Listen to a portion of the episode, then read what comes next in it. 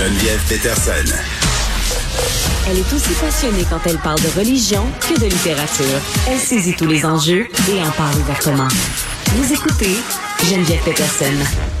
Trouve ça intéressant parfois d'approfondir euh, certains sujets, de continuer une discussion. Aussi, hier, on avait euh, l'ex-ambassadeur canadien en Chine, M. Guy Saint-Jacques, pour parler de la position du pays euh, par rapport à la guerre Russie-Ukraine. Et vraiment, je sais que ça inquiète les gens parce que la Chine, c'est une super puissance et tout le monde se demande de quel côté ce pays-là va se ranger. Et vraiment, il y a un article qui a attiré l'attention de l'équipe sur France Info on avait un intervenant bon qui parlait de cet enjeu-là. Il est avec nous, Marc Julienne, qui est responsable des activités Chine au Centre Asie de l'Institut français des relations internationales. Monsieur Julienne, bonjour. Bonjour. Bon, la position de la Chine, évidemment, euh, tout le monde a les yeux rivés sur ce pays-là parce que ça pourrait avoir des conséquences quand même assez majeures. La Chine qui maintient une espèce de position neutre euh, depuis quelques semaines. Là, on se rappelle entre autres de ce vote à l'ONU pour condamner l'invasion euh, de la Russie euh, en Ukraine. La Chine qui s'est pas prononcée. Vous, vous dites, quand on regarde au-delà de ce discours officiel, de la façade, si on veut, on s'aperçoit que cette neutralité-là, hmm, elle n'est pas tout à fait là. Oui, bien sûr.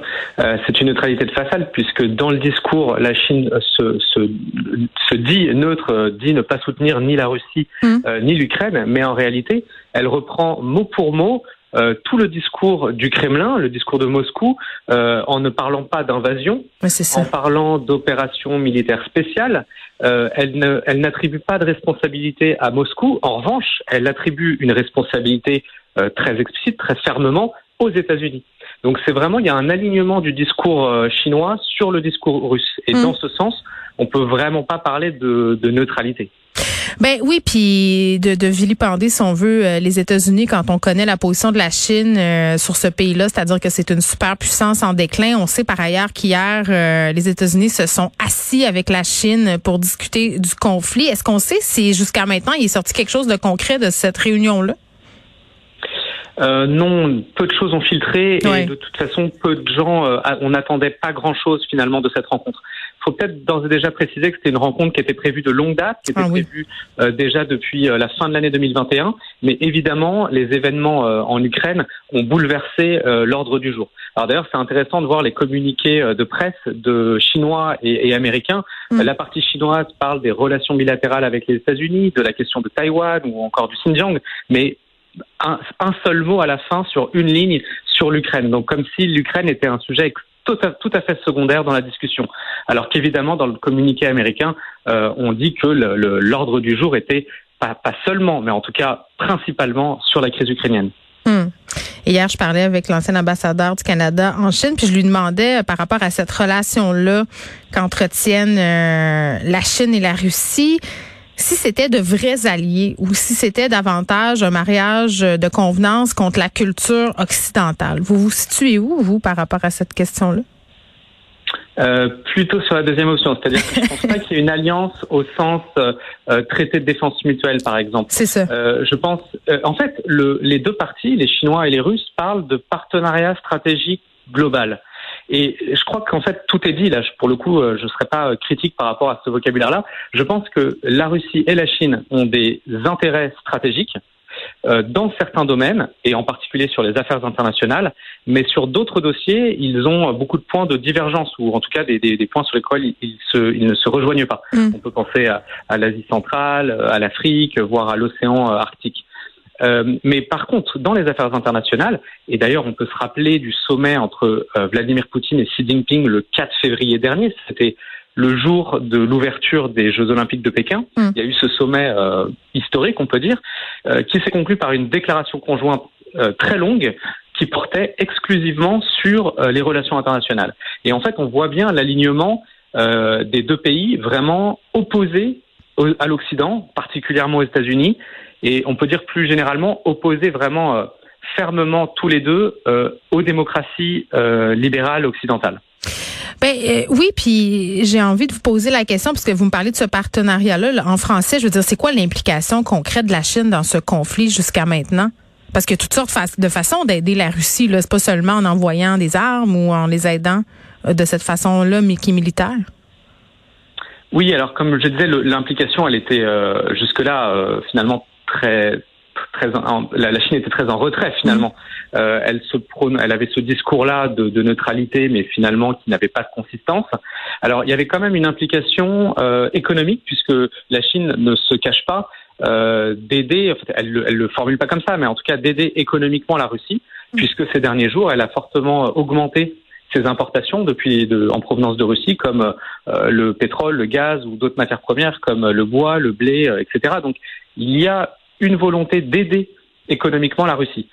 Après, comme vous l'avez rappelé, depuis euh, dimanche et puis hier également, il y a eu ces révélations, en tout cas ces, ces, fuites de la de la Maison Blanche dans, dans les médias américains, dans mm. le New York Times, le Financial Times, d'un soutien possible euh, de la de la Chine, mais d'un soutien militaire possible de la Chine euh, envers la envers la Russie. Alors, euh, en réalité, bon, on a, on a vraiment très peu d'informations là-dessus, puisque c'est des, ce sont des anonymes, des, des officiels américains anonymes qui ont donné ces informations-là, mais avec aucun détail. On sait que la Russie a demandé à la Chine du, soutien militaire, mais on ne sait pas si la Chine a, a, a, accepté ou pas.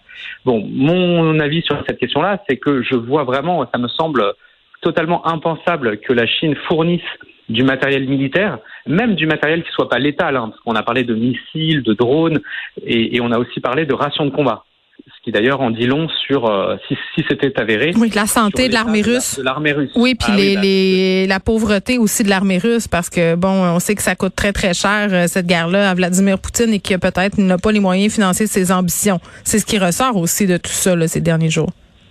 Tout à fait. Et le fait que la Russie, qui est une grande puissance, une superpuissance militaire, qui n'a besoin de personne, hein, justement, il n'y a pas d'alliance militaire avec la Chine. S'il si, était avéré, si les, les renseignements, enfin les, les informations euh, euh, qui ont fait dans la presse étaient, étaient avérées, euh, ce serait très significatif parce que mm. ça voudrait dire que la Russie se tournerait, ça, ça, ça dirait long sur l'état de vulnérabilité, voire de détresse de l'armée russe. Euh, et d'ailleurs, on fait aussi euh, un retournement finalement des équilibres, puisque depuis des décennies, c'est la Russie qui fournit, qui vend des armements à la Chine. C'est pas l'inverse. Donc là, ce serait euh, une sorte de retournement dans la relation bilatérale et je pense Mais c'est ça. Pas encore. Mais Monsieur Julien, ma dernière question pour vous, ce sera la suivante. Si jamais ça s'avérait, tout ça, là, ce dont on vient de se parler, ce serait quoi le rôle de la communauté internationale envers la Chine?